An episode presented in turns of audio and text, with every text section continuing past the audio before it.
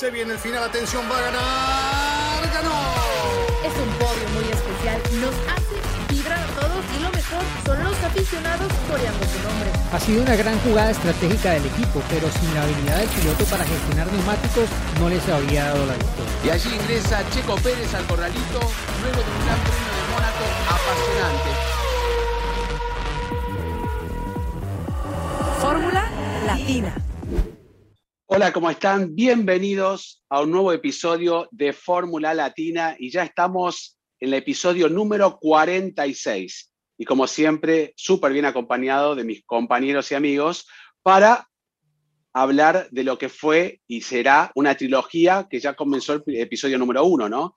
Y realmente no decepcionó como habíamos pedido en el programa anterior, que no decepcione el circuito de Paul Ricardo, el Gran Premio de Francia, y así fue, no decepcionó, pero también en un circuito Mercedes apareció Red Bull. Y me gustó cuando Christian Horner dijo payback, ¿no? Eh, sería un caso de revancha, eh, venganza, eh, como que se compensó lo que pasó en España con una gran estrategia, lo vamos a hablar con mis compañeros, y segundo podio consecutivo de Checo Pérez. Luego de esa gran victoria en Azerbaiyán, vuelve a estar en el podio de una gran carrera también. A mí me encantó el Gran Premio de Francia. Habíamos estado allí con Diego en el 2018-2019.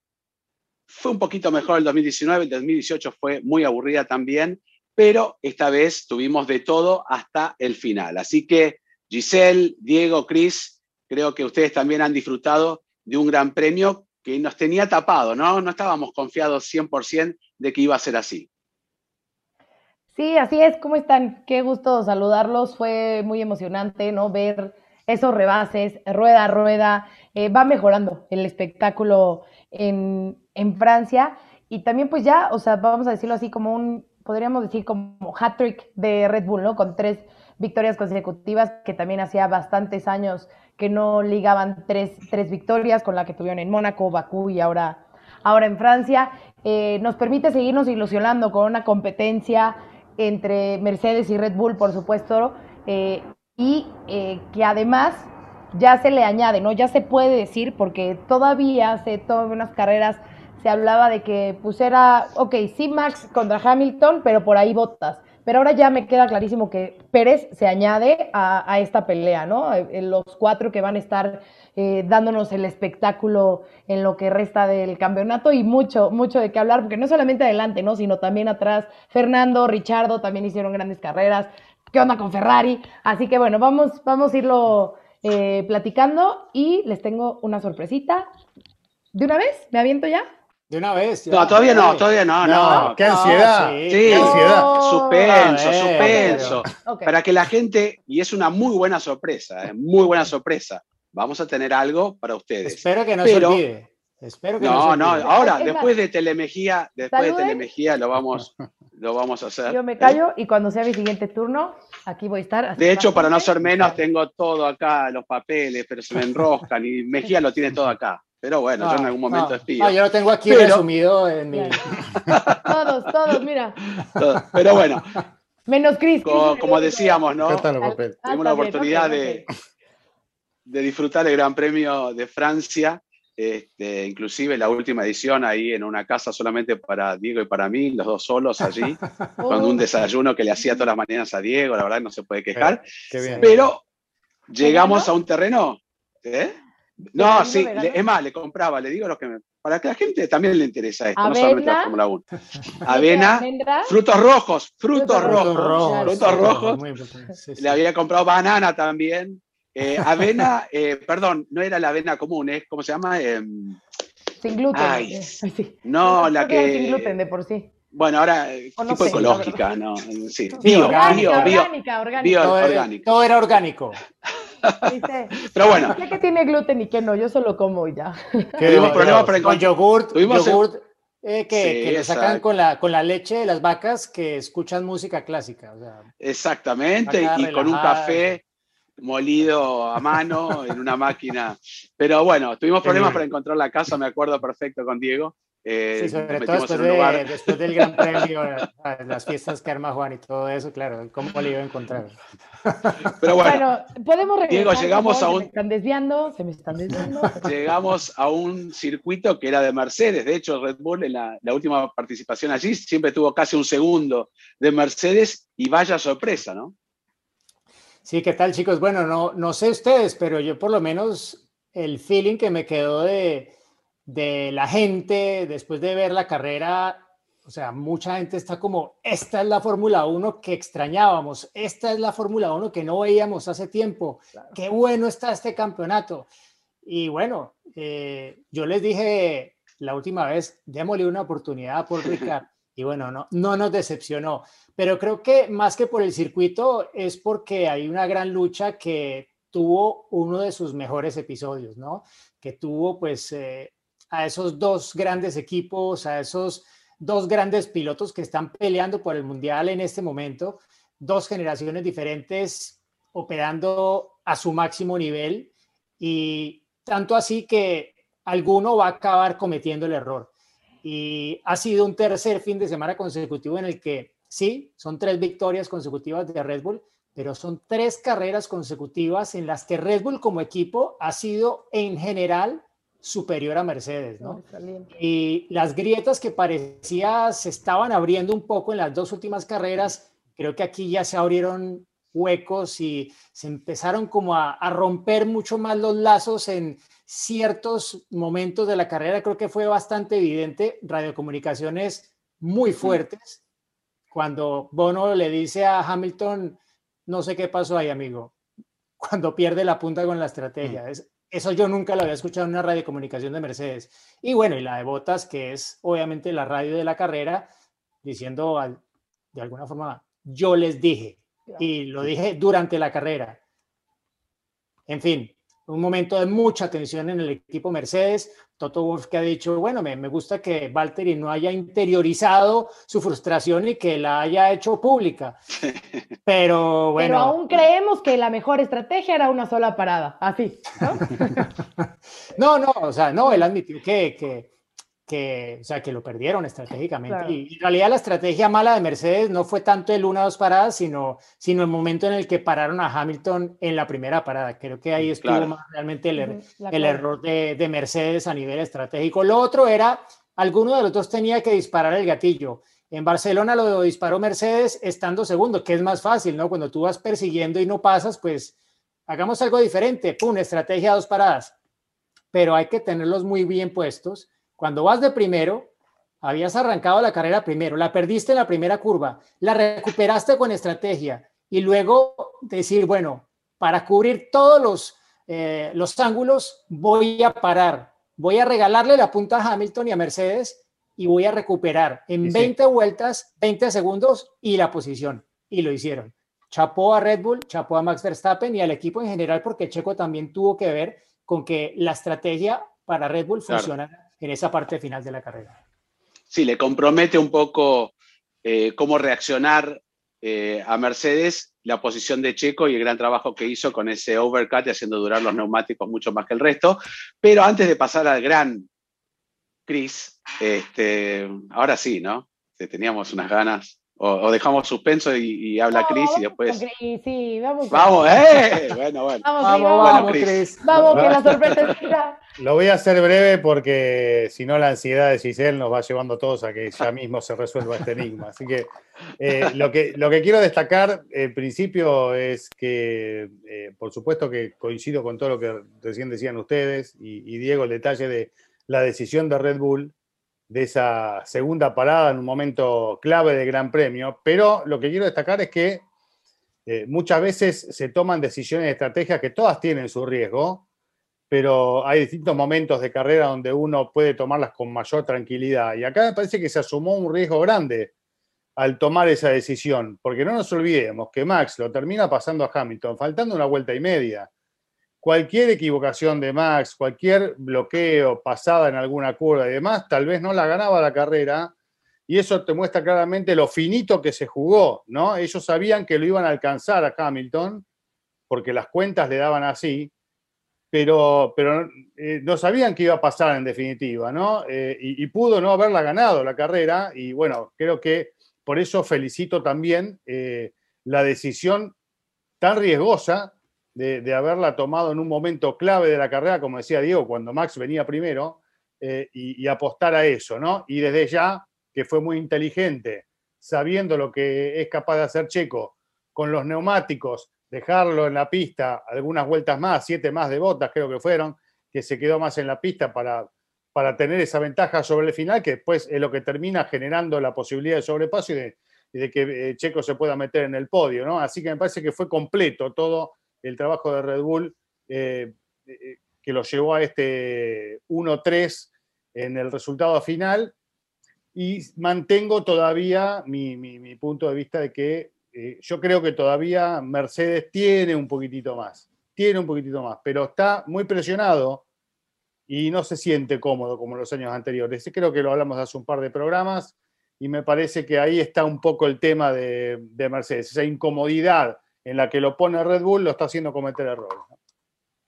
Y seguro, ¿no? Es, se nota, por eso decíamos, la diferencia de rendimiento en un circuito dominio absoluto de Mercedes, pero qué lindo que sea así, ¿no? Porque la verdad que le cuesta tanto a Mercedes esas primeras vueltas con los neumáticos. Lo vieron a Hamilton en la primera vuelta, entrando en la última curva de costado, reclamando agarre. Y le pasó lo mismo cuando hace el outlap en la parada, ¿no? pierde prácticamente dos segundos con respecto al outlap de Max Verstappen. Ahí pasa la punta, porque salieron prácticamente juntos, ¿no? Si hubiera hecho un mejor trabajo con el neumático, digamos, frío, fresco, en, ese outlap, tal vez podría haber quedado puntero Hamilton y la, la, circunstancia hubiera sido distinta, pero bueno, ya pasó. Es lo mismo que yo leí uno que puso tres vueltas más y Checo es segundo, digo, y dos vueltas menos y Hamilton gana. o sea, eh, siempre el panorama cambia, depende de cómo uno lo mire. Pero ahora sí, el turno de Giselle, pero yo quiero saber qué fue o qué será la gran sorpresa. Bueno, primero, primero, quiero eh, mandar un saludo especial. Tuve la oportunidad de estar en Puebla en, la carrera, en las carreras de Fórmula E el fin de semana y eh, varios oficiales de pista se acercaron a saludar y a decir que son súper, súper, súper fans de Fórmula Latina. Así que un saludo muy especial a todos los oficiales de pista que sabemos que además lo hacen con todo el corazón y con toda la pasión del mundo. Así que un abrazo, un beso grande a todos los oficiales que ahí estuvieron eh, pendientes de todo lo que sucedía en Puebla. Y hablando de México. ¿Qué hay ahí? ¿Qué tiene ahí?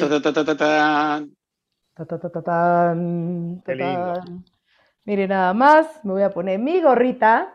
Edición especial México, con el Viva México de Esteban Gutiérrez. Entonces, ah, pero no solo esta, ¿eh? Fíjense.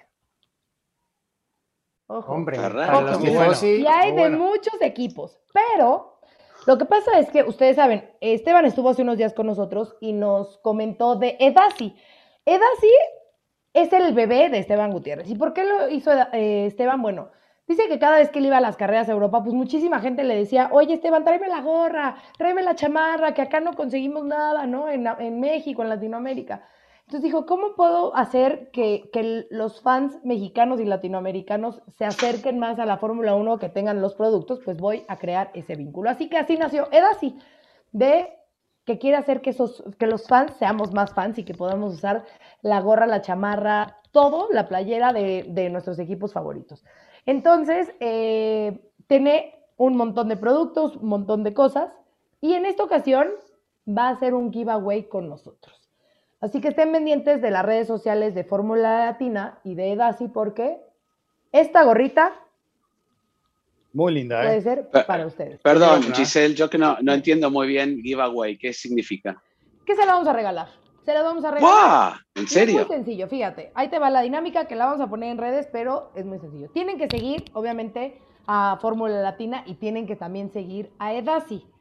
Y mencionar a tres amigos. Mencionan a tres amigos y vamos a hacer el sorteo la próxima semana para ver quién se lleva esta gorrita. Es más, la voy a poner aquí. ¿La puedes mostrar la parte de abajo que no se vio bien? ¿Qué, tiene? Claro, a ver. ah. Y obviamente, pues las iniciales de Esteban Gutiérrez, ¿no? Buenísimo, me Ahí encanta. está. Muy buena. Entonces Muy está lindo. ¿Y nosotros podemos hacer algo para ganar también o, o no competimos? concursar, puedes concursar, por supuesto. No, los tres amigos. Nosotros no podemos entrar, por concursar. supuesto. Nosotros Claro, no todos podemos pueden concursar. concursar, ahí están. Nosotros cuatro no podemos. Pero concursar. anónimo, anónimo. Ah, bueno, Esto sí. es todo. Oye, pero puedes, puedes mencionar a tus amigos para que también claro, ganen, no sean que puedan participar. Sí, es verdad. Así que bueno, Bueno, eh, ¿qué hay que eh, hacer? recuerden seguir las redes sociales de Fórmula Latina y Edasi y etiquetar a tres amigos para eh, poder concursar. Tenemos Suerte. código QR para poder seguirlos más fácilmente. Aquí están, aquí en el medio, aquí, aquí, ahí están los códigos para que vayan a Muy la bien. página también de Dasi, para que nos sigan, para que los sigan y se lleven. Bueno, yo voy a etiquetar a ustedes tres, ya que están, son mis amigos. Vale, yo, yo los voy a mencionar Nos también. etiquetamos mutuamente, sí. Vale. Bueno, No, pues yo- Bueno. sorpresa y ahora sí ya Me gustó mucho. Está bien, le voy a Me decir a, mucho. a- a mi hijo, le voy a decir que se anote, a ver si se gana alguna cosa, ¿no? Ah, ojo, un, un tema importante que ahora que lo mencionas, Cris, eh, por ahora solo es para México, perdón, perdón, sé que van a caer mil comentarios de que por ahora solo es para México, próximamente en Latinoamérica, pero por ahora únicamente eh, los envíos se hacen eh, a México y se hacen súper rápido, o sea, de verdad eh, es meterte en, en línea, pedir y en dos, tres días ya lo tienes en tu casa. Estamos Bueno, todos nosotros tenemos- latinoamericanos, pero por ahora solo para México, ¿vale? Todos tenemos Pero muchos amigos en México. así Podemos que irla a recoger a. México. Claro, Claro. en octubre Claro. es una gran fecha para que vengan a México. Está muy bien. Bueno, muy bien. hablamos un poco muy por arriba, ¿no? Del Gran Premio de Francia, con todo lo que sucedió. Ya destacamos el gran trabajo que hizo Max, Red Bull. También sabemos que Hamilton, lo- el auto que le dan lo exprime al máximo. No vamos a, a- a explicar ahora las cualidades de Hamilton porque para mí es una gran carrera, ¿no? Claro. Eh, aquí esta vez, y se lo dicen por radio, ¿no? Esta es eh, por nosotros, dice el, eh, Toto Wolff, como diciendo, cometimos el error nosotros, pero se gana y se pierde en equipo, así que Hamilton lo aceptó también. Pero hablemos de los segundos pilotos, no porque sean segundos, sino porque acabamos de hablar de Max y de Hamilton, que fueron los que salieron primero y segundo. Eh, Checo Pérez de vuelta con un gran trabajo, entendiendo todo, porque cuando lo deja pasar a Max, lo hace de una manera perfecta, se lo agradece Max, el equipo también. Hemos visto que con una estrategia similar en España, Valtteri Bottas no fue tan fácil para Lewis Hamilton, de hecho perdió un segundo y algo y Toto dijo, bueno, ya pasó porque ganó la carrera, hubiera sido distinto. Este, que a veces se reclama, uy, Valtteri dejándolo pasar de nuevo, y en este caso nadie dijo nada porque es un trabajo en equipo, ¿no? Quien iba a buscar la victoria era Max Verstappen que está peleando el campeonato, así que Checo hizo un súper trabajo. Valtteri Bottas, ¿no? Eh, cuando le dicen por radio a Lewis Hamilton y él pregunta, ¿me va a alcanzar? Y bueno, va a ser difícil en las últimas cuatro vueltas, pero depende del trabajo que haga Valtteri Bottas. ¿Le pareció que rindió como debería rendir un piloto en un Mercedes? Pues a ver, es que él venía muy cerca, o sea, la primera parte de la carrera él venía muy cerca, estaba metido en la pelea y, Sí, y luego sí, me parece que, que, bueno, hizo hasta donde pudo, pero también fue el primero que paró. eh, No se nos puede olvidar que él tenía los neumáticos más gastados que todos porque fue el primero que hizo su parada en boxes, ¿no? Y aparte de esto, bueno, eran dos vueltas de diferencia con Hamilton y él sentía que tenía el auto porque recordemos que él durante casi todo el fin de semana, salvo la calificación, que esto ya ha pasado muchas veces, Sí. estuvo más rápido que Hamilton, ¿no? Entonces él veía como una oportunidad que parecía buena, pero también tenía sus dudas de la estrategia y fue el primero probablemente que lo cantó. Y la frustración seguramente le fue creciendo cuando vio que él sentía que las cosas probablemente no iban a funcionar. Pero más allá de lo que haya dicho en la radio XY, para mí lo que falló Botas fue en no haber sido más efectivo en el bloqueo a Verstappen, Exacto. porque es que, bueno, lo pasó a la primera y por error de Botas, porque Botas se pasa de frenada en la curva número La 8 en la chicane y luego, bueno, pues, traza tan mal la, la siguiente curva que, que es que lo pasa sin ningún problema. eh, Max Pero Verstappen. tampoco, Y- tampoco tuvo tanto problema pasar a Hamilton, Verstappen, ¿no? Lo pasó muy fácil también. a Bueno, pero eh, sí, pero muchas vueltas después, Sí. ya cuántas vueltas más tenía gastados los neumáticos. Aparte que Hamilton dijo, pues yo no se lo puse más difícil porque es que tampoco quería acabar más mis neumáticos metiéndome por toda la parte sucia, que si ustedes se fijan en la transmisión, las tomas más bajas, todo lo que no era la línea de carrera estaba lleno de virutas de goma y Tú Sí, pasas sí. por ahí y adiós neumáticos, o sea, si los llevabas mal, los vas a llevar peor. Y por eso Hamilton no, no fue tal vez más agresivo en la defensa. Pero si había alguien que tenía que hacerlo y se lo dijeron a Hamilton en la radio, bueno, depende de qué tan difícil se lo ponga Botas. Y, es que, y es que a la primera, lo, o sea, los pasó Verstappen a la primera a los dos, está claro. Pero es que Botas tuvo que haber sido tal vez un poco más, haber abierto un poco más los codos en esa lucha, me parece. Creo que intentó hacerlo, pero le pudo un poco la frustración de, de que la estrategia él sentía que no estaba funcionando y que lo estaban efectivamente poniendo en el papel de, de defender las posibilidades de victoria de Hamilton, pero pues así como Checo entendió cuál era su papel dentro de la carrera, eh, y creo que lo hizo perfectamente porque aparte la estrategia, bueno, hizo una parada como los dos pilotos de Mercedes Mm. y le ganó al segundo piloto de Mercedes haciendo esa misma estrategia, pero con seis vueltas más en los eh, neumáticos del primer stint. Entonces, eh, él supo cuál era su función y la hizo perfectamente durante la carrera y acabó en el podio. Botas, pues ya sabemos la historia y, y, pues más allá de lo que pase a futuro, ¿no? Porque obviamente todo este tipo de situaciones, aparte, eh, Toto Wolff diciendo, no, es que tuvimos que precipitar la primera parada porque Botas tenía una rueda con un- una bloqueada que había hecho, ¿no? Entonces es como Sí. otra que lanzan ahí, ¿no? Claro, una bombita. no dijo que, no, no estaba diciendo exactamente que todo fue culpa de, de Botas, pero Pero lo pues, dejó ahí, ¿sí? No sé. Bueno, pero eso Bueno, está- está De hecho, en algún momento reportó vibraciones, ¿no? Que era cierto. Y la bloqueada se vio también de Valtteri. Pero yo le reclamo un poco eso, ser un poco más agresivo. ¿Se acuerdan? En Hungría también hace dos años, Valtteri ayudó a la victoria de Hamilton bloqueándolo a todos directamente, Sí. hasta casi al límite de tocarse.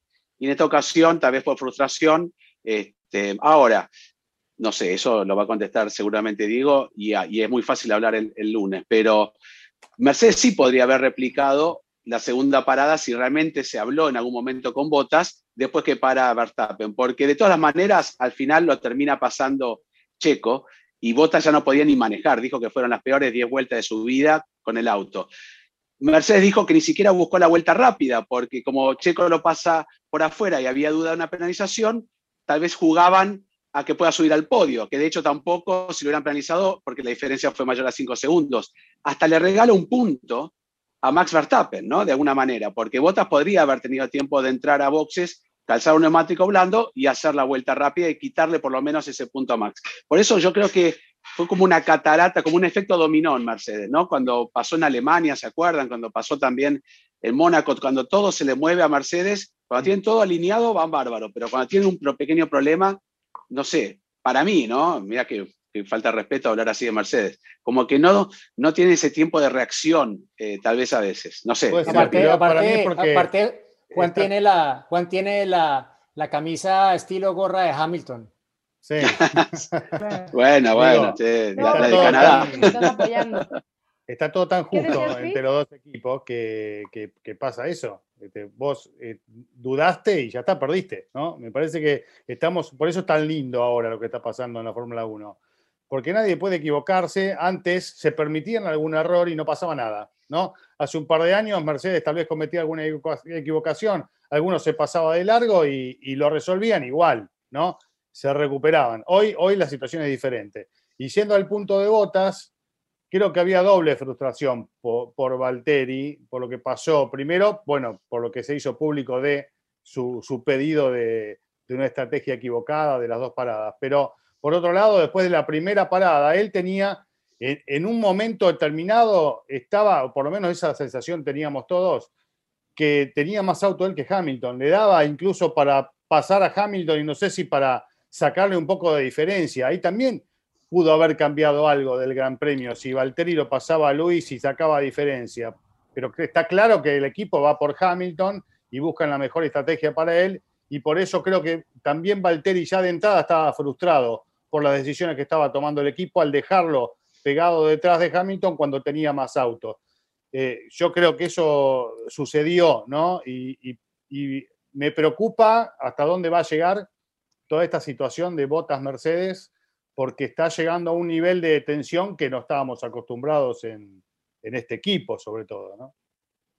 Sí, pero es verdad que es una falencia de, de, Valtteri, ¿no? Perdón. va. Eh, rapidísimo, no, nada más que mencionaste lo de la penalización a Checo y mucha gente ayer en lo de las preguntas preguntaba eso, de que por qué no lo habían penalizado. Lo que pasa es que dirección de carrera entendió que cuando Checo ya había superado a Valtteri fue cuando se salió de pista y que incluso después perdió tiempo. Entonces no, no era necesario penalizarlo porque ya había pasado completamente a Valtteri y porque posteriormente eh, también perdió algunos segundos. Entonces por eso es que no penalizan a Checo y se queda con esa posición. Adelante, Juan.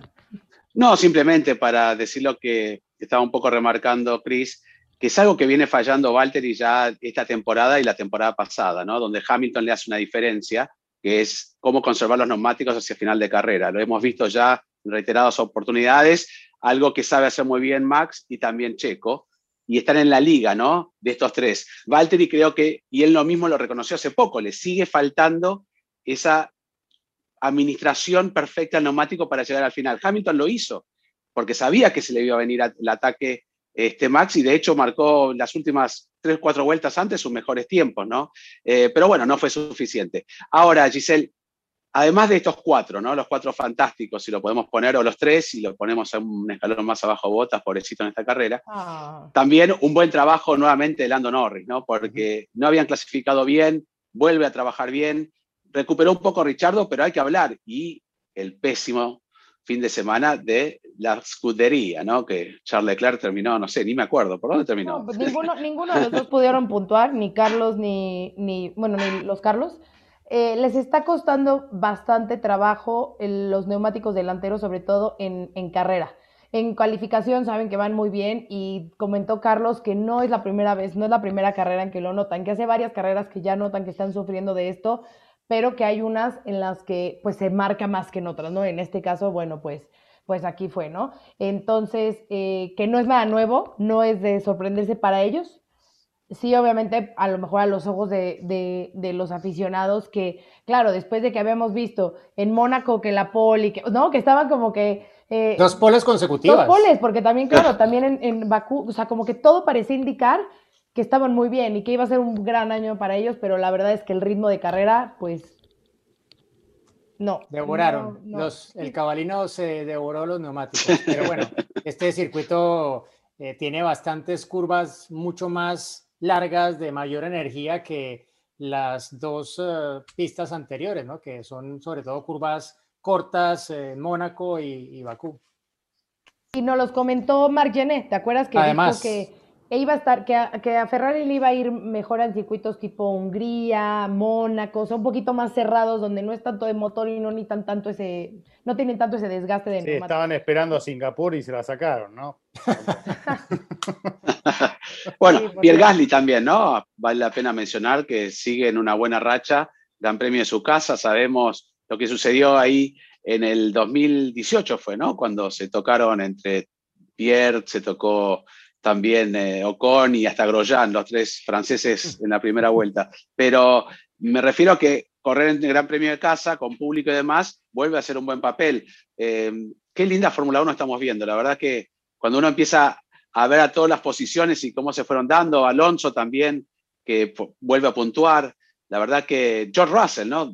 12 terminó con un, con un Williams. Juan, no nos podemos pasar sin hablar de McLaren. O sea, la carrera de McLaren, perdón, el fin de semana de McLaren, además con el homenaje a Mansur Oye, eh, realmente destacable, ¿no? O sea, era un fin de semana en el que pues no pintaban mucho el viernes, eh, medio aparecieron el, el sábado, pero el domingo estaban ahí los dos, aparte con estrategias bien diferentes, los dos pilotos, peleando desde la primera curva Richardo y Norris, y al final sacando muy buenos puntos en un fin de semana en el que se fue en cero la escudería Ferrari, en esa lucha que cada vez es más clara entre ellos dos por ese tercer lugar en el Mundial de Constructores. Sí, además, claro, están terceros ahora. Y Lando cuarto, ¿no? Por delante. Lando es el único que ha marcado puntos en todas las carreras de todos, de todos los pilotos. O sea, y en, también para eh, en seis de ellas, cinco primeros puestos, ¿no? Incluyendo dos podios. O sea, la verdad que habla del gran trabajo que está haciendo el pequeñito Lando. Y Richardo, que por suerte se acomodó un poco en esta carrera, ¿no? Estaba un poco perdido. Yo creo que con lo que resta de temporada, que faltan todavía, ¿cuántos? 15 grandes premios. Vamos a tener no mucho más de McLaren. sí, es verdad, no, no, no, no. Bueno, mientras haya circuitos que puedan hacer dos o tres carreras, vamos a tener todas las carreras. bueno, chicos, tengo acá anotados los puntos de Grid Rival. No sé si quieren este, que toquemos ese tema. Pasemos lo siguiente, por favor. Siguiente tema. Yo les tengo una pregunta polémica, pero a ver, venga, Cris. A ver, hay un retroceso de Diego Mejía. No sé si quiere dar alguna explicación, Mejía, pero hay un retroceso en las posiciones porque cayó al puesto 212. Sigue siendo el puntero. Sigue siendo el puntero de Fórmula Latina. La verdad que hay que reconocerlo. Pero sí, a ver, grabé un video para las redes de Fórmula Latina advirtiendo que no se olvidaran de completar su equipo y yo me olvidé. me, faltaba escoger, me faltaba escoger un piloto ya lo tenía escogido y dije, no, lo voy a escoger después de la última práctica libre. Y bueno, me olvidé, tenía un sábado tan movido porque estaba transmitiendo la Fórmula E, claro. con la Super Fórmula, etcétera. Me mandó mensaje ah, durante la quali, así, el screenshot de, eh, mira lo que acaba de pasar. Y yo, uy, Mejini, ¿cómo ayudarte? O sea, no, tenía, piloto, tenía un piloto menos y no tenía piloto talento, o sea, fatal. Bueno, falló con la estrategia. Hay tiempo para recuperarse. Falló con la estrategia Mejía, así que yo aproveché la estrategia y me la acerqué un poquito más. Así que estoy. Él está a 212, yo 255, así que... ¡Epa! Mirá cómo, apareció ahora. Cómo apareció Cris, ¿eh? Vamos, ¿Cómo apareció Cris, ¿eh? Antes calladito, no decía nada, ahora apareció... de a poquito vamos arrimando, igual no sumé muchos puntos, no me fue tan bien el fin de semana, ¿eh? Y Cicel está en el puesto 508 también avanzando, avanzando permanentemente. ¿Eh? Y, yo me pude. No, no, no, yo pude entrar, tuve un pequeño problema. Eh, mi equipo me abandonó. Entonces dije, los he hecho todos. Estoy como, como, como Fran, eh, digo, perdón, como Helmut Marco, fuera de acá todos. Y la, este semana pasada fue Toto Wolf, ahora es Helmut Marco, ok. y, agarré y eché a todos y aparte algún equipo, un equipón para este fin de semana que viene, que agárrense. Si no subo estoy por, creo que, y voy a reconocer, porque no estuve como debería estar, en el nivel que debería estar, estoy por la posición número 2000 y algo, pero agárrense que pego hasta el 200, no paro. Faltan un montón de competencias, así que... Recuerden que este fin de semana también hay, así que llenen su equipo. Grid Rival. lleguen en Grid Rival y ya. A ver, les tengo una pregunta polémica, pero nos vamos rápido porque tenemos muchas preguntas también de nuestros fans. ¿Debe de cambiar la regla de la bandera roja en la quali, dado que hemos tenido 13, o sea, yo entiendo que las dos primeras fueron en Q3 y que en este caso fue en la Q1, pero ha detenido, ha afectado a varios pilotos, bla, bla, bla. ¿Debe de cambiar la decisión con la bandera roja en la sesión de calificación? Empiezo con Cristian. No. ¿Pero debe cambiar qué? Eh, de quién la genera, ser penalizado quien genera la bandera roja, decís. O sea, lo que en yo, el caso de Mick. Lo que yo dije hace mucho tiempo de la regla que me gustaría de indicar incorporar en Fórmula 1. Claro. Para mí no. El que genera la bandera roja. Que la hayas dicho, sí. Mejía, yo, si tú lo dices, yo te creo. Sí, lo dijo. esta fue la tercera bandera roja en una quali, quiero reforzar y quiero entrar en polémica. No, no, para mí, para mí no hay que cambiar ninguna regla y está bien como está. Eh, y cuando vos haces un tiempo y es el más rápido, es el más rápido, aunque te pegues después, hiciste el, más el tiempo más rápido y punto. Y este, ya está. E, eso es lo que se premia. Eso es lo, que se premia en la clasificación. Y si es a propósito o no, que romper el auto contra una pared, no creo que sea a propósito. Si vos lo parás, bueno, pero si demuestran, que ver. Si demuestran que, es a propósito, si un problema no. Si demostrás que, es si demuestran que es a propósito. Pero sí, claro, como pasó con Schumacher, ¿no? claro, hoy, hay mecanismos para ver si es a propósito o no. Si vos pudiste ubicar tu auto en otro lado en, lugar de, pararlo donde lo paraste, creo que hay mecanismos para, para saber eso, ¿no? Desde la tecnología. Así que yo no cambiaría nada. Eh, sería, eh, estaría muy atento a esas cosas. Pero si vos hiciste el tiempo de la pole y, después tuviste un accidente, ¿por qué hay que sacarlo? O sea, lo que pasó en, en Mónaco, no, o sea, no, me, hubiese, parecido mal que le saquen la vuelta a Leclerc. Pero para evitar suspicacias, ¿no? Decir, bueno, el que genera la bandera amarilla, eh, perdón, amarilla, amarilla, y después la roja. Eh, el que genera la bandera roja, eh, que le, sí, que le saquen el tiempo. Me parece bastante lógico, ¿no? No sé, digo. Este, se cuidarían un poco más los pilotos. Yo, solo, yo solo los quería escuchar nada más y ya. Bueno, pero ya que preguntaste. Bueno, está también la norma, esa misma norma aplica en, en la Fórmula E, por ejemplo. Y no sé si aplicó de hecho este fin de semana en Puebla también, pero es una norma de, de, varios campeonatos. Eh, Michael Massey ya respondió también esa pregunta, se la hicieron después justamente de lo de, no sé si Mónaco o Azerbaiyán, y él dijo que pues ellos han revisado también esa posibilidad, porque él mismo sabe que se aplica en otros campeonatos FIA, pero que pues no consideran que, que deba eh, aplicarse en la Fórmula 1 y bueno, sí, cada campeonato puede tener sus reglas particulares y, y claro, en la Fórmula 1 es un poco también romper con la tradición, ¿no? No es un campeonato de estos tan abierto a los cambios, más allá de la próxima Spring Qualifying que estamos ya a semanas de ver. Bueno, eh, ¿qué hacemos? ¿Preguntas? ¿Hablamos algo de lo que viene o, lo dejamos para el final? Preguntas, preguntas bueno, sí. Hay muchas, qué bueno. Venga, vamos a empezar. Hola, ¿qué tal a mis amigos de Fórmula Latina? A Diego, Juan, a Gris, y a Gis. Soy Jorge, un mexicano viviendo aquí y trabajando en Japón. Eh, mi pregunta es, en sesiones de calificación, ¿cómo sabe la FOM cuando un piloto está haciendo una vuelta cronometrada y cuando está haciendo una vuelta de calentamiento? En la televisión solo nos muestran los tiempos, pero no sabemos cómo los administran. Un saludo desde Tokio, espero que vengan al Gran Premio de Japón. Les invitaré un delicioso sushi, que yo pago. Y un saludo especial a mis amigos de eh, México F1 Frames, a Poncho y a Emilio. Un abrazo. Hola Jorge, arigato gozaimasu. No, eh, saludos hasta Japón. Eh, bueno, pues es muy sencillo. Tú sabes que la Fórmula 1 todo es de tiempos, de milésimas de segundos y así se mide también en calificación. En cuanto salen los autos, sabes que las pistas están divididas normalmente en tres sectores. Estos sectores, cada uno tiene también como mini sectores. Entonces, según como vayan viendo los tiempos que van marcando los pilotos, pues es que saben si están en una vuelta cronometrada o no, o si deciden levantar el pedal y ya eh, han decidido abortar la vuelta. Prácticamente todo es con cronómetro y todo se, se mide respecto a eso. Y entonces así es como saben si es una vuelta lanzada o simplemente es una de calentamiento. Y además tienen la geolocalización y saben a la velocidad que va el auto también, y esa información la tienen todos los equipos, que a veces la vemos parcialmente abajo de la pantalla en la zona derecha, así que toda la información la tienen. Si alguno levanta a último momento por alguna equivocación y demás, también lo saben, así que creo que está monitoreado de más. Así es, vamos con una más. Hola formuleros, mi nombre es Iván, soy de México y mi pregunta es ¿por qué Checo Pérez tuvo que regresar el trofeo de Bakú a Red Bull?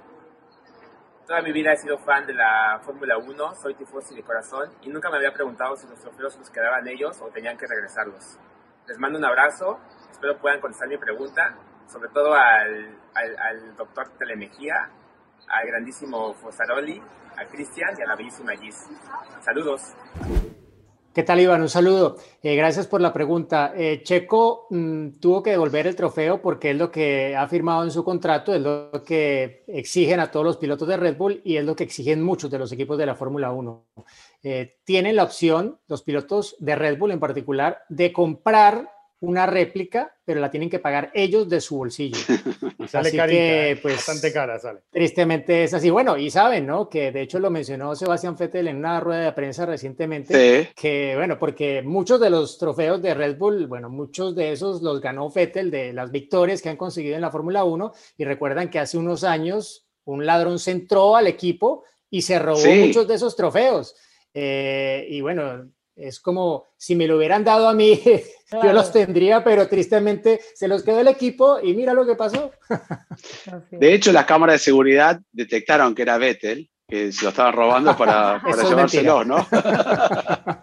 No está también, ¿cómo lo ven eso ustedes? era, alguien, era alguien que había enviado Vettel. Yo no veo bien que. A mí, a mí me gustaría que el piloto se lleve su trofeo, ¿no? Pero bueno, cada uno tiene su forma.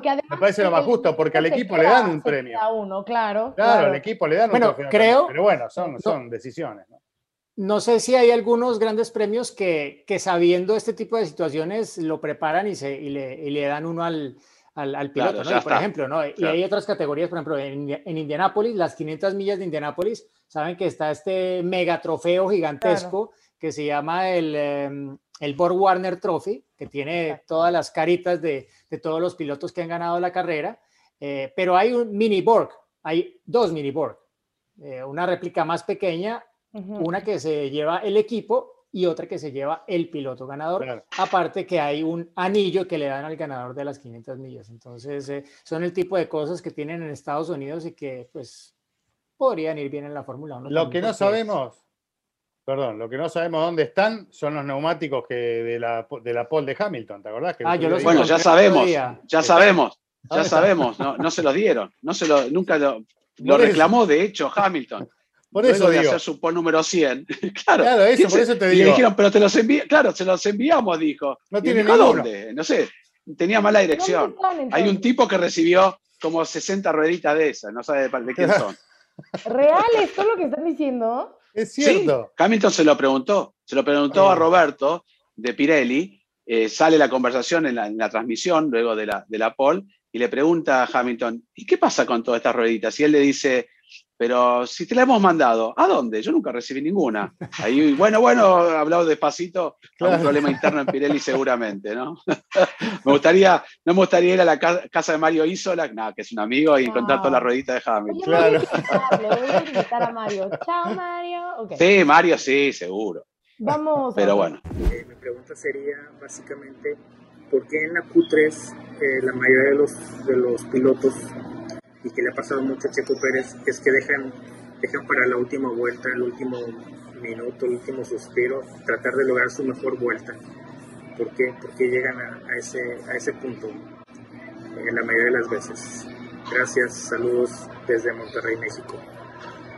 Hola Antonio, Eh, por lo general en, el, ah, en la Q3 hay dos oportunidades ¿no? de marcar vuelta rápida, a veces sale en la primera y a veces sale en la segunda, es más lógico o es más común ver que en el último intento siempre liman un poquito más porque aplican ahí todo lo que tienen y todo lo que les queda, pero bueno, la idea es hacer vueltas rápidas en esos dos intentos por si alguna no, no está a la altura de la, de las circunstancias, ¿no? Asegurarse en la primera y después en el último intento tirar todo lo que queda de, de neumático y, y de lo que tengan del auto como para poder quedarse definitivamente con el tiempo más rápido. Pero bueno, a veces es en la primera y a veces es en la segunda, ¿no? Es un poco la característica de esta clasificación y pasa en las 3Q, eso, ¿no? Tanto en la Pero 1, creo en la que- 2 como en la 3. Pero además, pero además quieren buscar, El- el quieren último, buscar el último minuto porque está en la mejor condición la pista, ¿no? Claro. Cuando más autos adelante hay, más caucho hay, aunque sea ínfimo, todo en la Fórmula 1 suma, ¿no? Cualquier Exacto. elemento suma en la Fórmula 1. Entonces, por lo general, el que sale último, de hecho, entre compañeros de equipo, a veces se prefiere ir por detrás, porque siempre es un, un- un beneficio mínimo, pero lo es. De hecho, lo hemos visto prácticamente siempre. Max Verstappen elige salir último, ¿no? Lo hemos visto, salvo en Francia, que salieron por delante de los Mercedes. Este, eso es un beneficio que a veces uno cuestiona, ¿y por qué no van a esperar hasta el último momento y con el riesgo de ni siquiera abrir vuelta, como ha sucedido en varias carreras? Pero bueno, es así, ¿no? Se necesita hasta, aparte uno lo piensa, una bandera amarilla, una pequeña salida de, de pista con el poco tiempo que dejan entre auto y auto, te puede afectar y sin embargo se sigue haciendo. Así que es así, es por un bueno. beneficio. Y hay Sí. otro caso, que es el caso de Monza. O sea, están todas las carreras, pero Claro. luego está. Monza, donde quieres Claro. tener la succión de todos Claro. directamente para tener Uf, la mejor el succión. papelón, El rebufo. el papelón que vivimos en el 2019, ¿no? Cuando hace la Paul Charles Leclerc. Este, Exacto. que se peleó con Vettel porque le tendría que haber dado el rebufo y no se lo dio, pero bueno, sí, se aprovecha hasta el último segundo. Yo todavía no estoy de acuerdo en eso, pero evidentemente por algo lo hace, ¿no?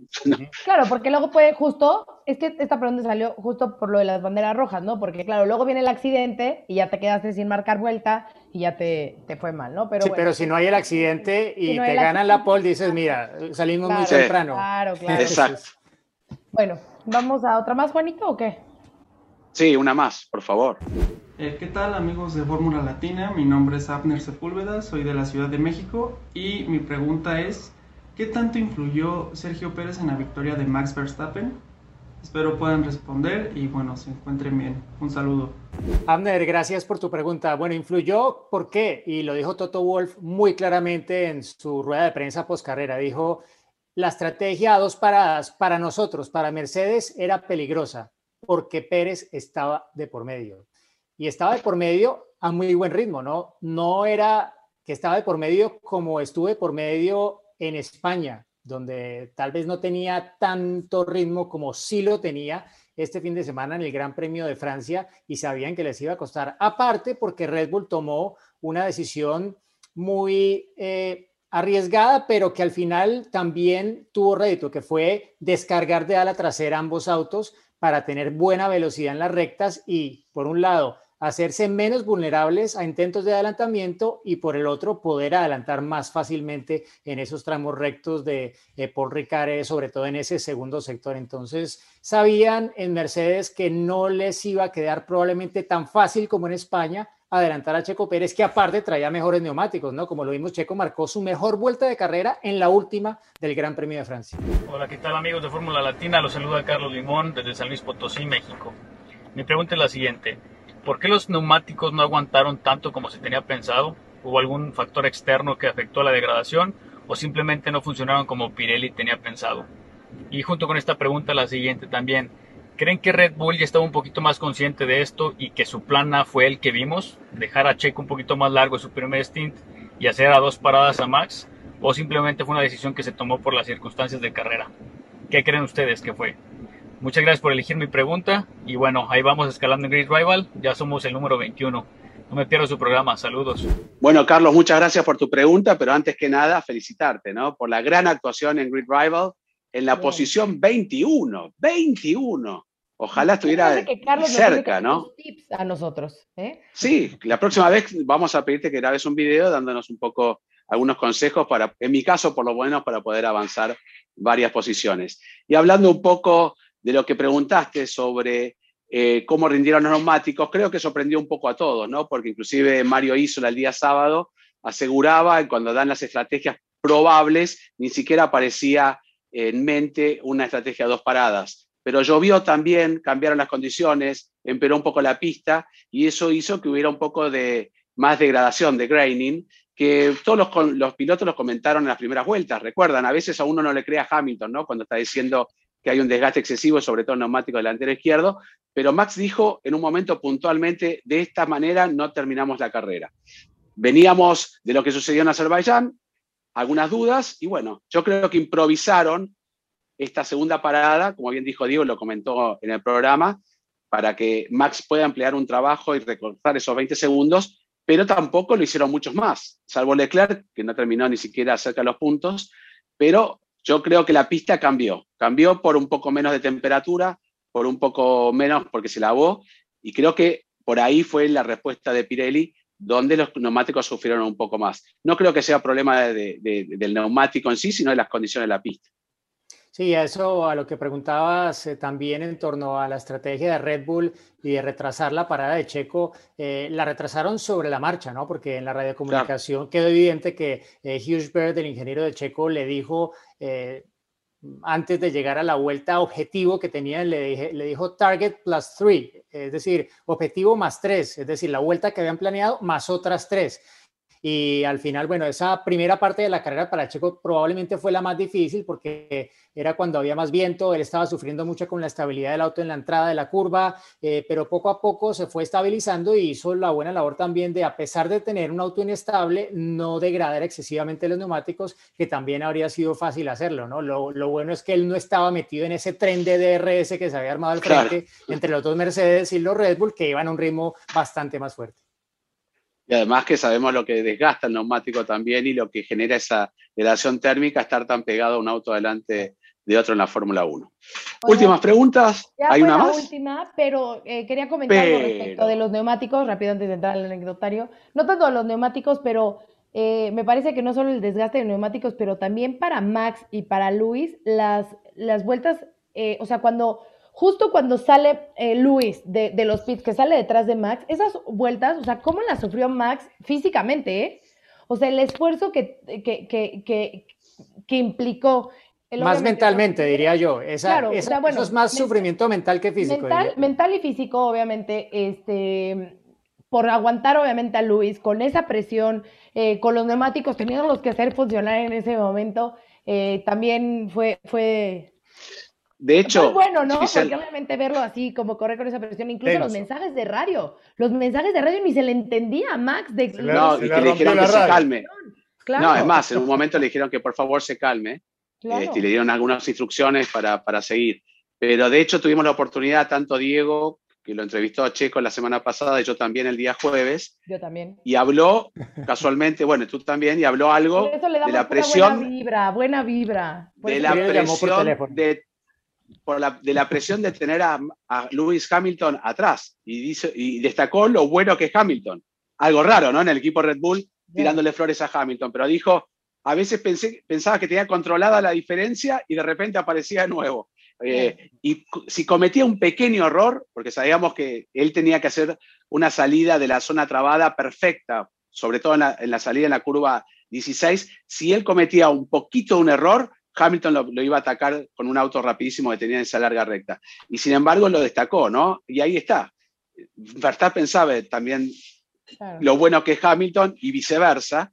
Y por eso sabes que si cometes un error, en un momento que estaban a menos de un segundo, siempre en rango de DRS, que no pudo ser efectivo, por lo que bien destacó Diego, cómo se defendían con menos alas. Así que, qué linda carrera. Esperemos que no nos defraude ahora Austria. ¿eh? No, no, no, no, no, no, seguro que no. ¿eh? Austria siempre nos da buenas cosas, pero sí, es verdad. No, sé, si no sé si se fijaron que cuando se, cuando se bajó Max del auto y estaba ahí como eh, ya cuando se quitó el casco, lo primero que hizo fue mirar eh, en los audífonos, porque cuando se quitó el del lado izquierdo, le quedó la pieza de silicona dentro del oído y le salió la parte interna del audífono. De hecho, luego se le cayó al piso. No sería cera. Lo primero que hizo fue revisarlo. No, no, Lo primero que hizo fue mirarlos, como revisar exactamente qué, que tenía allí y, encontrar tal vez ese cable que estaba causando la, mala comunicación, ¿no? Porque lo que, lo que vimos fue que en últimas, pues, eh, había alguna falla que estaba generando que...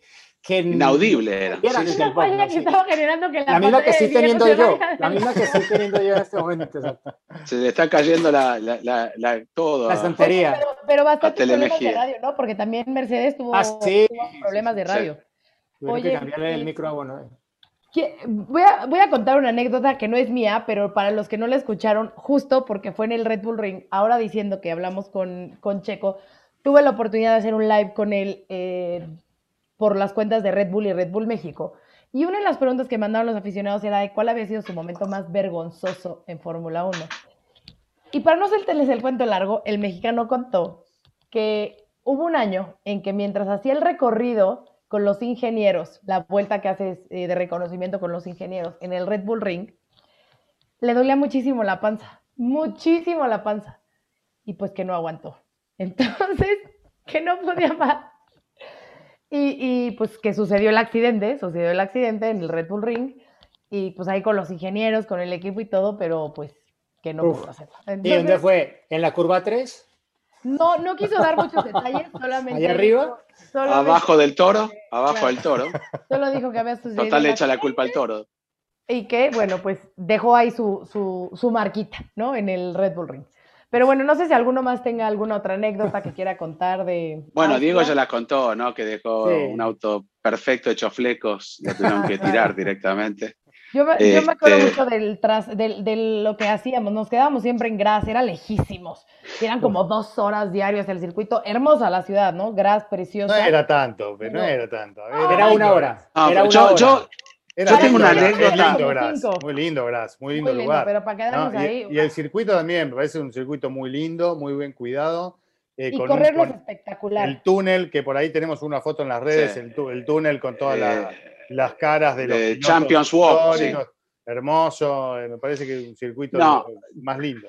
Yo tengo una anécdota ahí, este, pero quería destacar eso. Para mí es uno de los circuitos porque se ha gastado dinero, pero no se ha gastado la fortuna de otro circuito, y es uno de los más lindos, porque está todo cerca, este, no solamente ese túnel que uno ve a los grandes ganadores, grandes campeones, y aprieta el botón y se escucha párrafos de, de lo que ellos dijeron, que es fascinante, este, cuando, ¿Te acordás, eh, Diego, cuando se conmemoró lo de Lauda también? Había todas unas fotos de Lauda increíbles y siempre tiene algo para sorprender. Buena atención, hay comida, desayuno, la sala de prensa es cómoda, tiene una vista, la mejor vista de sala de prensa que hay en, la Fórmula 1 es la del Red Bull Ring, porque se ve todo el circuito. Y también te reciben en el tractorcito eso que nos hemos subido también. Eh, y cantan y bailan. Y, cantan, tiroleses. Y, la verdad que es uno de los grandes premios tal vez más, más lindos, ¿eh? porque conserva ese espíritu de, de la vieja escuela, eh, del campo en el medio de la nada. El pantalón Lederhosen. Lederhosen. Lederhosen, Y el eh. Drindle se llama el de las mujeres. ¿Te acordás que estuvimos con Mercedes y Toto Wolf vestido así, todos vestidos, todos siempre Mercedes? Bueno, Recordemos que ver, Toto Wolf ver. es austríaco. Creo que a, a Checo le toca ponerse los Claro, Lederhosen. Claro, ahora sí, exactamente. bueno, claro. Pero bueno, la anécdota a rápida. mun- mundial del 2018. Mundial del 2018. Nos partido Francia-Argentina justamente en uno de los días de las pruebas. Entonces habló con Checo y con Luis Álvarez para poder ver en Force India. De hecho, estaba Matías Rossi y dos pilotos más argentinos allí de visita y era un grupo grande. Diego obviamente estaba también, pero bueno, no iba a hinchar por Argentina, pero entre Francia y Argentina estaba también con Argentina. Estaba mi hijo Santino, Rodrigo con el hijo, éramos como 40 tipos ahí adentro. Y al lado estaba el papá de Esteban Ocon, ¿no? Mirando el partido. Y claro, gri- franceses de franceses de y, perdón. Eso lo ponemos pitito. Y, y el papá de, de Esteban Ocon habla español, no, no es que no sabe lo que estamos diciendo. Habla Y en un momento viene una de las encargadas de, de- de Racing Point y nos dice, perdón, eh, y en ese momento sí, Racing Point era así, Racing Point, o Sí. Force India, ahora no me acuerdo. Sí, porque era, no, Force India, ¿no? Era Porque 2018, fue a- era Racing Point. Pero fue a partir de Bélgica, ¿no? Racing Sí, Point. a partir ¿no? de Bélgica, sí. Y esto fue Austria, fue antes. estaba en el- Entonces, en bueno, no importa, Ajá. estaban por ahí. Viene y dice, disculpen, ¿qué son toda esta gente que está acá? Porque ustedes no tienen permitido estar acá. Estábamos tomando, gritando, gritando los goles y aparte saltando, imagínense cómo estaría el motorhome, ¿no? Y nos invita como a retirarnos. Y yo le digo, no, bueno, hablamos con Checo, el que está ahí es múltiple campeón argentino de, de TC, de TC 2000, el, el otro piloto también. Ah, bueno, bueno, perdón, no sabía que eran. y a partir de ahí le dije, chicos, nunca más griten un gol, no hagan nada, porque papá Esteban, yo le fui a pedir disculpas y se reía, no, no Claro, pasó nada. claro. Pero bueno, fue un momento gracioso que de hecho tanto grito había que ustedes saben que Ted Travis hace ese notebook Sí. entró con la cámara porque no entendía qué estaba pasando y entrevistó al hijo de Rodrigo, a mi hijo y, a- y algunos que están ahí porque tanto griterío que finalmente se perdió el partido con, con Francia. Así que tuvimos que salir todos calladitos, eh, derrotados y pedirle disculpas al padre de Esteban Ocon. Una anécdota media tonta, pero valía la pena No, porque vale la pena. Bueno, yo, yo cuento eh, una. hicimos invasión, invasión latina en un equipo ¿Te este, inglés. cuando en Canadá casi nos sacan del Media Center a ti y a mí por estar viendo Roland Garros? Uh, también. gritando Giselle gritando encima Nadal, era la Ah, final. sí, no sé qué, y de repente así de que todos. Y yo, "Oh, no. Bueno, ya que, que hablan de gritos, de la, la anécdota mía es en el Red Bull Ring, pero antes de que se llamara Red Bull Ring, cuando el era el A1? A1 Ring, exacto. Porque yo estuve en el famoso Gran Premio de Austria de 2002, Claro. que ustedes saben cuál fue esa carrera, ¿no? La- la- el bochorno, el de los Eh, para abajo. Exactamente, o sea, yo nunca había vivido eso en, una, en un autódromo, ¿no? O sea, seguro que en un escenario deportivo, en un partido de fútbol, en cualquier cosa, pero una carrera de Fórmula 1 y con público europeo que estuvieran chiflando y desaprobando de tal forma porque nosotros estábamos con mi papá transmitiendo la carrera justo en la parte superior. Bueno, Cris, ¿te acuerdas dónde quedan? Y Juan también las, las, Las cabinas, de cabinas. transmisión ahí.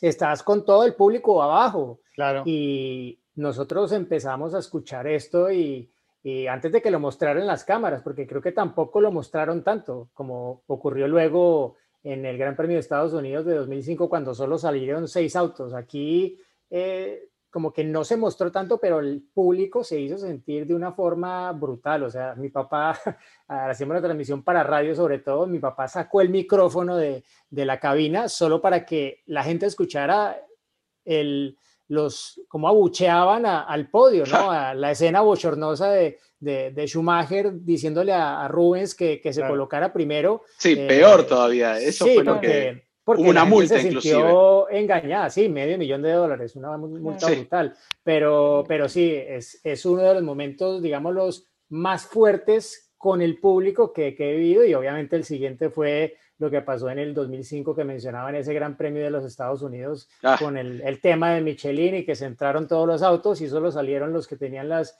los neumáticos Bristol, la reacción del público, la gente lanzando incluso eh, latas de cerveza a la pista, etcétera. Bueno, brutal. Estábamos con Diego ahí y en un momento, no sé si fue un rumor, ¿no? Diego y mi viene me dice, me parece que no van a largar todos. Le digo, ¿cómo que no van a largar todos? Pues estaban todos, hicimos la grilla entera, estaban todos los otros en la grilla. Bueno, es que Montoya responde. me dijo. Pero Montoya claro, dijo, cuando das la "Yo- vuelta, yo metieron salgo y entro al box, no voy a correr, no vamos a correr, me- él me dijo. Yo me quedé, yo me quedé para esperar a ver, porque yo, yo decía, no, no puede ser que vaya a Mm. pasar esto, no puede ser. Ah.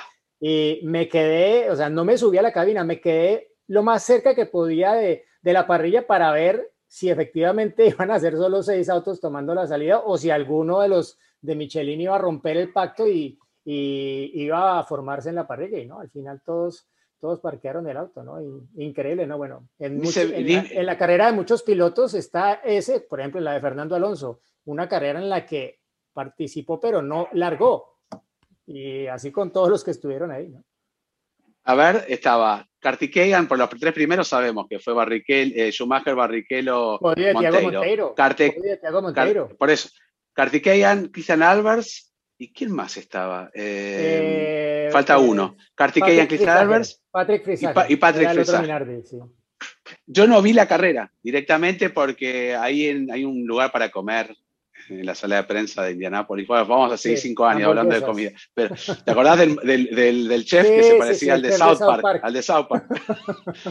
Me comí Bueno. 20 hamburguesas, estaba Ah. mirando una serie, la Yo carrera ya fue- anoté Bueno, la anécdota que voy a contar la próxima semana porque también es de Austria y ya nos pasamos del tiempo, así que me la llevo para la- Bueno, entonces, eh, para vamos. cerrar y despedirnos, Ajá. Grid Rival, acuérdense, ¿no? Hasta el sábado tenemos tiempo. Hasta la, La clasificación. sábado antes, antes de la clasificación, sí. Antes de la Sí, sí, por eso. No me acordé Sábado a la mañana. Redes sociales, Y la rock gorra de Miren lo que tenemos. Esto es Edasi, realmente hay que felicitarlo a Esteban, que finalmente Sí, nos habló del emprendimiento aquí y ya está en acción, así que Muy bien. fantástico, Esteban. Una gorrita para nosotros, Esteban. Eh, bueno, eh, Eh, a que participar. Participa en, en nuestras redes y con mucho gusto. Pero bueno, Bueno, y aparte que pueden entrar y, y comprar, ¿no? Porque los Claro, precios de Ah, sí, verdad están también. mucho mejor que si te lo pides de otra forma. Sí. Es no, había dicho que si nos mencionaba a nosotros había un, un 1%, algo de descuento, ¿no? mira, vamos a, vamos a dejarlo muy claro. Ahorita viene nuestro giveaway, pero vamos a convencer a Esteban de que den sorpresas, ¿va? Participen Vamos, por listo. ahora y ya después eh, vemos qué más, ¿vale? Vale. Bueno, muchas gracias y dentro de poco, Fórmula 1 de nuevo. Adiós. Se viene el final, atención, va a ganar. ¡Ganó! Es un podio muy especial, nos hace vibrar a todos y lo mejor son los aficionados coreando su nombre. Ha sido una gran jugada estratégica del equipo, pero sin la habilidad del piloto para gestionar neumáticos no les habría dado la victoria. Y allí ingresa Checo Pérez al corralito luego de un gran premio de Mónaco apasionante. Latina. Hey guys, it is Ryan. I'm not sure if you know this about me, but I'm a bit of a fun fanatic when I can. I like to work, but I like fun too. It's a thing. And now the truth is out there. I can tell you about my favorite place to have fun Chumba Casino. They have hundreds of social casino style games to choose from, with new games released each week. You can play for free anytime, anywhere. And each day brings a new chance to collect daily bonuses. So join me in the fun. Sign up now at chumbacasino.com. No purchase necessary. Group. Void were prohibited by law. See terms and conditions. 18 plus.